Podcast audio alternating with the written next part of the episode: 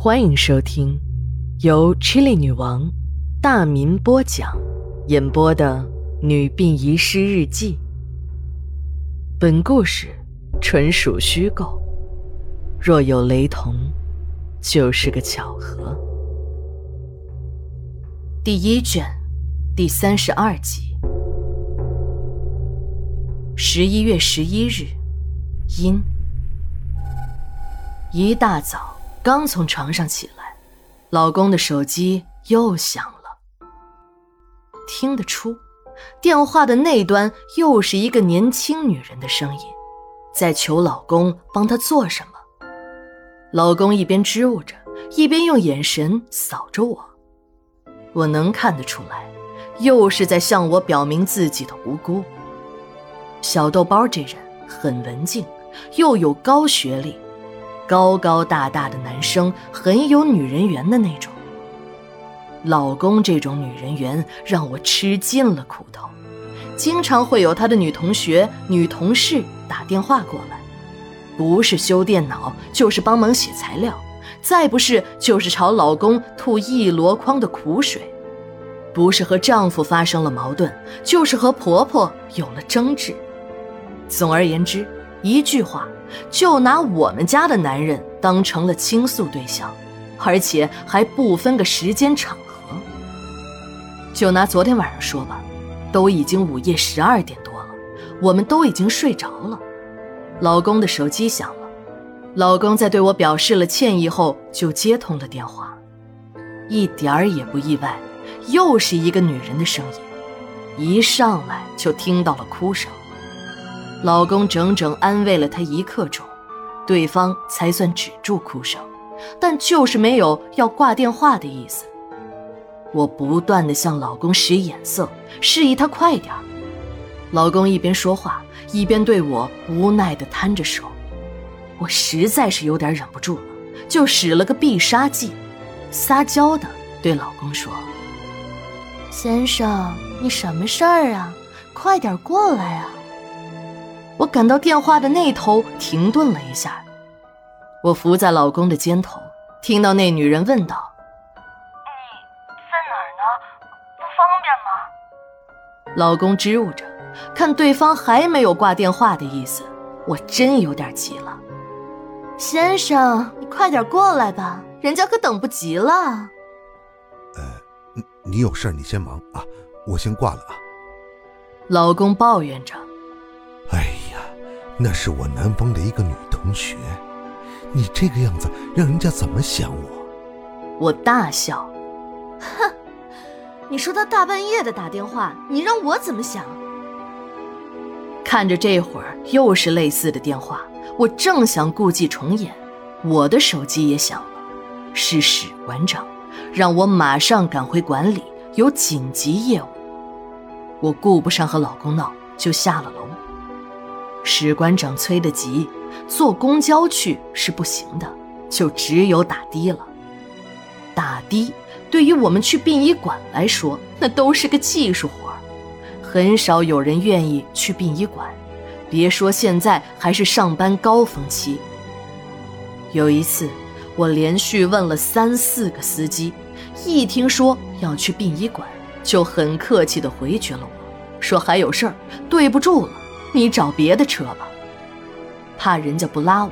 司机问我去哪儿，我就说顺着某某路，在某某街，到了地方我再告诉你。就在我的指挥下，车子来到了殡仪馆。我付车钱的时候，发现司机的脸色很阴沉，一边小声嘀咕着倒霉之类的话。我顾不上多看出租车司机了，就进了单位的大院儿。后来，不知道是什么原因，一个追悼会提前了一个小时，我这个播放哀乐的司仪就必须到场了。追悼会上的人很多，我知道是前几天送来的一个富婆的遗体。这个富婆是一个冷饮厂的老板，在本地的名声是响当当的。他们厂生产的冷饮在市场上很受欢迎。听说这个老板以前是做不正经的生意，改革开放初期，在南方的一个大城市做了好多年，有了相当数目的积蓄，就回到了这个小城，嫁了一个开小饭店的男人，从了良。不久，他又收购了一家快要倒闭的冷饮厂。这个女人在经营上还是有很高天赋的。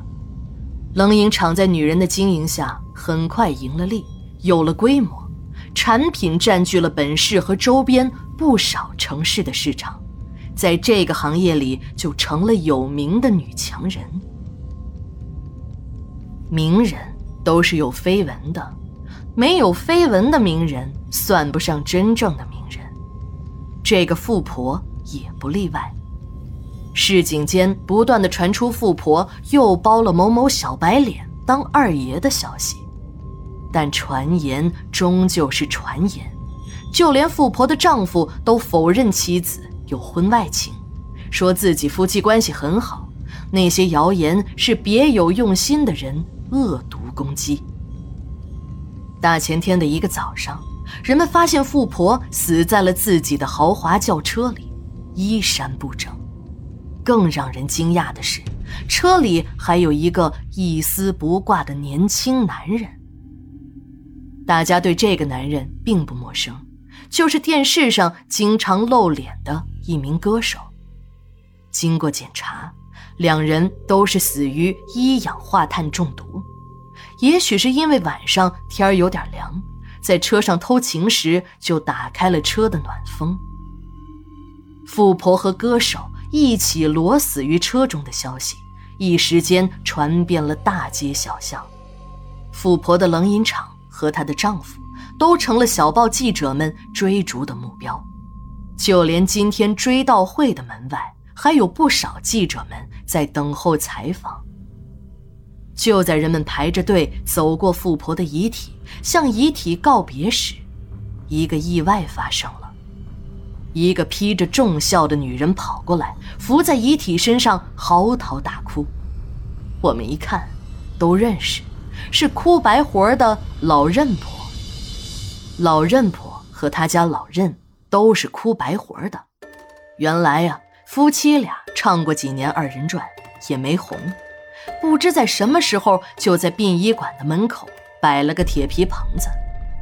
现在人都流行丧事找人代哭，老任夫妇就一边哭白活，一边卖点殡仪用品，还有给死人用的生活用品，比如说什么发夹、指甲钳、挖耳勺之类的东西。那东西都特别的贵，一个挖耳勺都要十块钱。今年鬼节还开发了新的产品。撒了不少的小纸人卖给来祭拜的亲人，美其名曰“小三儿”，售价五十元。这已经很是雷人了，但是没有最雷，只有更雷。更雷人的是，老任夫妇的纸扎小三儿竟然成了俏货，一时间销售一空，后续价格也是水涨船高。从五十元到了八十元，老任夫妇俩又大赚了一笔。今天，老任婆又开始哭了，那哭声比真的死了亲娘老子还痛心呢。哭的词儿啊，叫什么“十八关”，意思就是说，亲人已经哭着送逝者过了十八层地狱，在阴间就不会再受什么苦。我是不相信这一套的，但老任夫妇的生意还真的不错。女的就老任婆哭，男的就老任哭。听同事说过，哭白活那是有档次的，会根据丧户的不同要求来哭，不同档次的哭法就有不同的收费标准，最便宜的也要两百元一次。看今天这个伤心欲绝的场。一定不是最便宜的哭法。这个追悼会就像听二人转，哀乐声伴着老任婆的哭唱声，抑扬顿挫地回荡在告别大厅里。告别会开完后，就是火化遗体了。富婆的几个家属就跟着来到了火化间。就在死者的丈夫最后拉一下遗体的手，和遗体做最后的告别时，发现富婆脖子上的金链子不见了，就怀疑是我们几个殡仪工偷的。火化工老王辩解着，可人家就是不听，说最后接触遗体的人就是我们火化工，也包括我这个小喽啰。这下可就真的说不清了。其实啊，每次火化遗体之前，我们都会要求丧户家属在场。有的丧户出于各种原因，会在死者的遗体上放一些贵重的饰品。我们如果发现了，就会及时要求丧户家属拿走，因为有规定，某些物品呢是不能进入火化炉的。有些时候。放了贵重物品的丧户不愿意取下来，或者我们没有发现，就会被一起烧掉。就算是金子，也会在一千多度的高温下变成灰尘。实在纠缠不清了，我们就只有选择了报警。警察很快到了现场，由于从告别厅到火化间都有监控录像，事情。就好办了很多。警察调取了那一时段的监控，很快就有了发现。原来是老任婆在哭白活的时候，发现了死者遗体上的金链子，就起了贪念，趁人们不注意，顺手摘下了金链子。警察找到了老任婆，刚开始她还不认账，警察呢就给她看了监控录像。老任婆这才乖乖的承认。挖出了萝卜带出泥儿，警察在老任夫妻的住宅里还搜出了不少的金银饰品、名牌手表。在证据面前，老任夫妻不得不承认，他们两口子借哭白活之机接近遗体，把遗体上的贵重物品窃为己有的事实。经过这一通折腾，大半天过去了。警察走时已经是下午两点了。富婆的丈夫不断的向我们道着歉。其实我们也很高兴，毕竟没有被冤枉到，要不还要落一个发死人财的恶名。正当我们想把遗体推进火化炉时，外面传来了阵阵警笛声。几个警察跑进了火化间，示意我们停止火化。一看这个阵势，就知道又发生了什么大事儿了。遗体被警察送进了土火化炉旁的解剖室，富婆的丈夫也被警察带走了。法医也到了现场，很快对遗体进行了解剖，还是那套程序，用手术刀从富婆的下巴划开一个刀口。一直划到小腹下面的隐私处。由于这个富婆很胖，刀口处向外翻着厚厚的白色脂肪层，看得出来，那两个法医掰开富婆的胸腔很费力气。要是一般的遗体，没有那么多的赘肉，就不用费太大的力气了。由于法医太用力了，血液和组织液的混合物从胸腔、腹腔。喷了出来，弄得停尸床上满是血。法医打开了胸腔和腹腔，取了组织样本，就很快的缝合了刀口。法医留下的烂摊子、尸床、地面都是血。在警察叔叔还算客气的“麻烦你了”声中，我们这些个小喽啰就只有打扫卫生了。这解剖室的热闹。可不是白看的，是要交学费的。